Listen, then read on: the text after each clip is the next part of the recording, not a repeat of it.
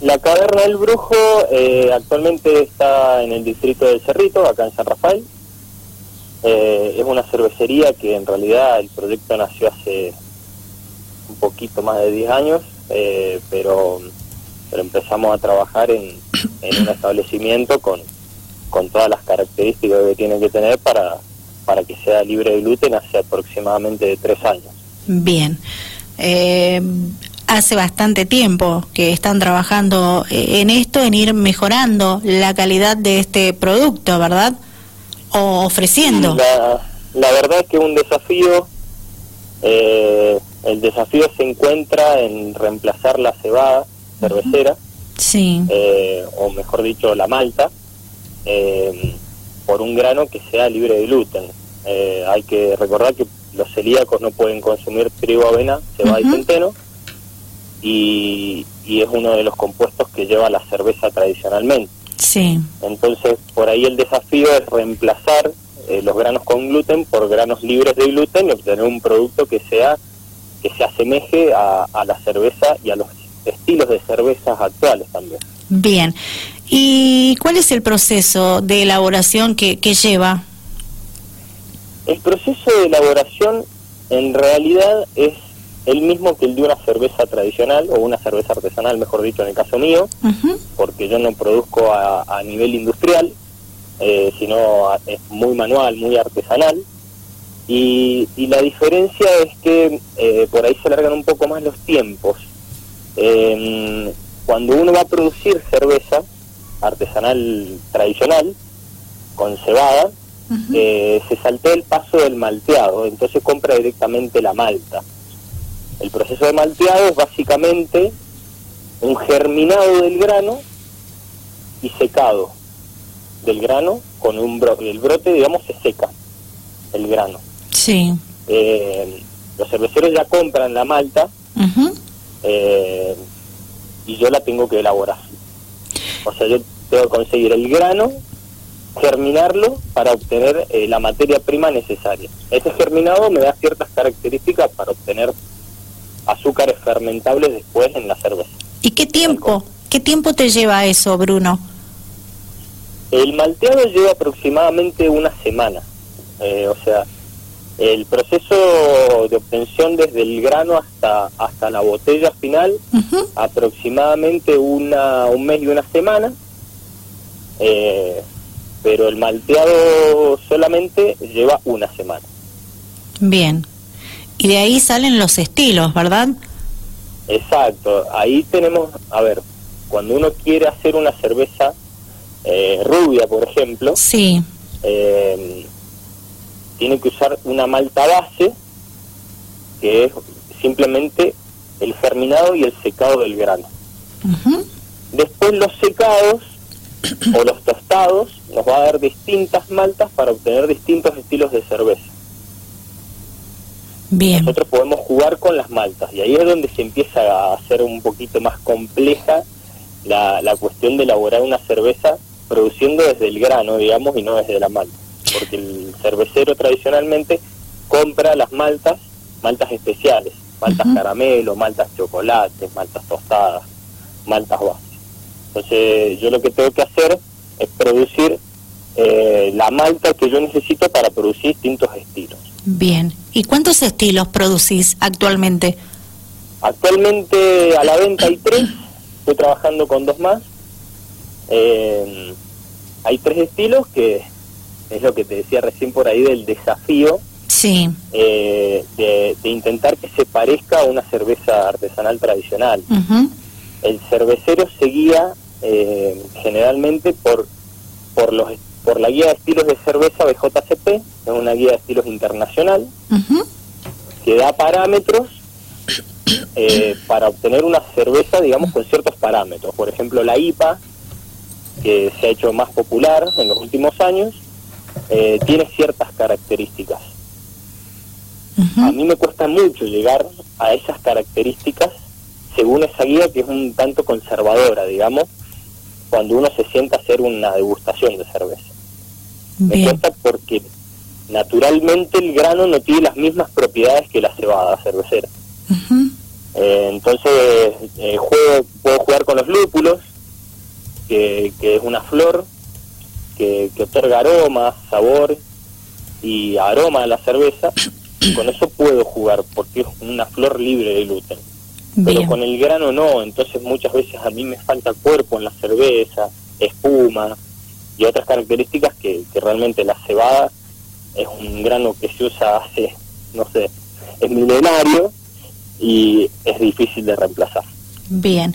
Y detallanos, para que quede claro para la audiencia precisamente, eh, lo, lo, mm, la, la diferencia, ¿verdad?, eh, entre mm, de lo que significa, ¿verdad?, la elaboración de, de una cerveza normal que conocemos a una cerveza sin TAC, para que le quede claro eh, bien a la audiencia que nos sigue.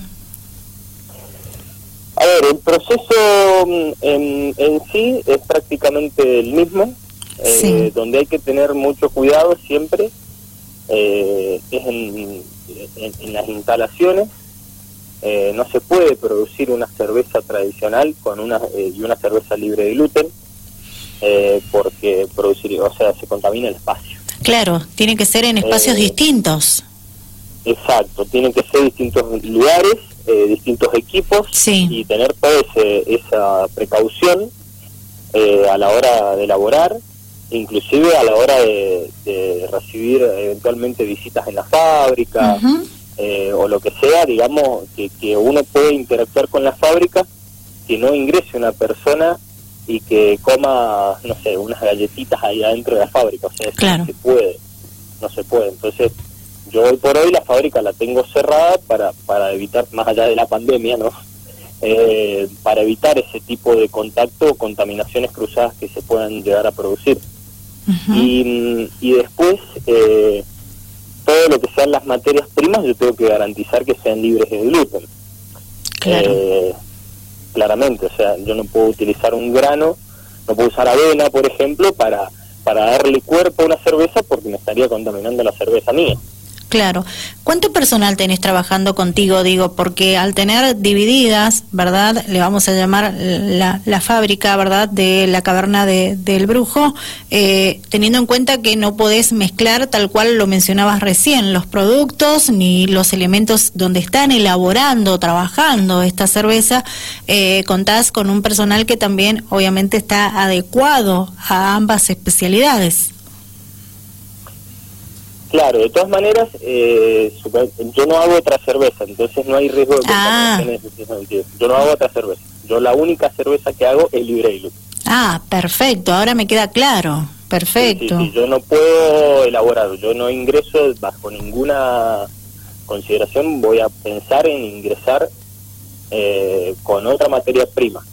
Y, a ver, tal vez en otro tipo de industria de alimentos se podría llegar a pensar, particularmente en esta no, lo que es la molienda del grano y otros procesos producen mucho polvillo, entonces eh, realmente se, se contaminaría todo. Claro. Eh, se contaminaría todo, inclusive eh, si yo llevo algo para comer yo mientras estoy haciendo una elaboración o algo, me fijo que sea algo libre de gluten. Eh, no me voy a llevar una milanesa común y tradicional para comer, para almorzar mientras estoy trabajando. Sí, hay que tener los cuidados que ya conocemos la mayoría, ¿verdad? Exacto, exacto. Son cuidados que de a poco, por suerte, la gente va tomando conciencia. Eh, no solamente a nivel industrial, sino a nivel gastronómico, digamos, y tener esa consideración para poder incluir al celíaco dentro de lo que es eh, la vida normal. Exacto. Sí, totalmente de acuerdo. Em, entonces también resaltamos las características de una cerveza sin, sin TAC para que también le quede clara la, la información a la audiencia.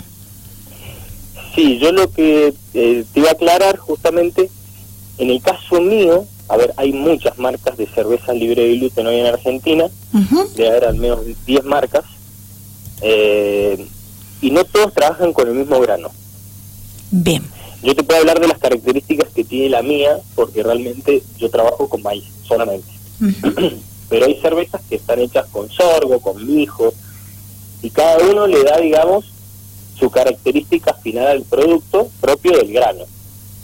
En el caso del maíz, eh, da cervezas que son eh, muy tomables, eh, de alta tomabilidad, porque son cervezas livianas de cuerpo, sobre todo para el verano son más mucho más agradables, con una concentración alcohólica relativamente baja, sobre todo lo que es la cerveza rubia, que es el estilo, el primer estilo que, que salió.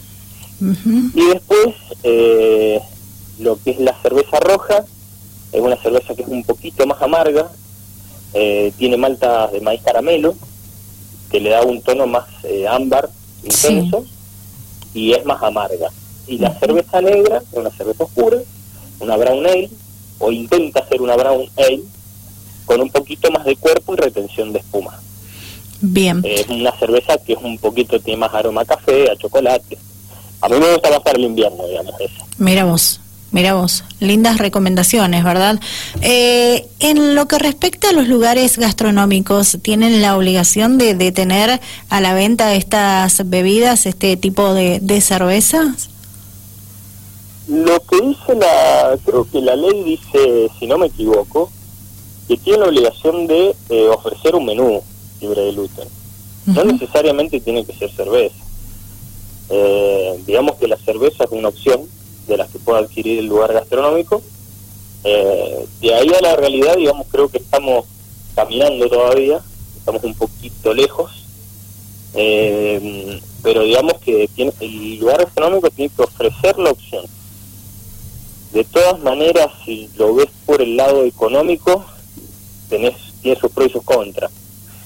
Un lugar que está empezando, más en la situación actual en la que estamos, que pueden trabajar a un porcentaje, no al 100%, con restricción horaria, es complejo, digamos, para una persona que tiene un local gastronómico adecuar todo el espacio, sobre todo si es un espacio chico, para, para tener una cocina sin taco.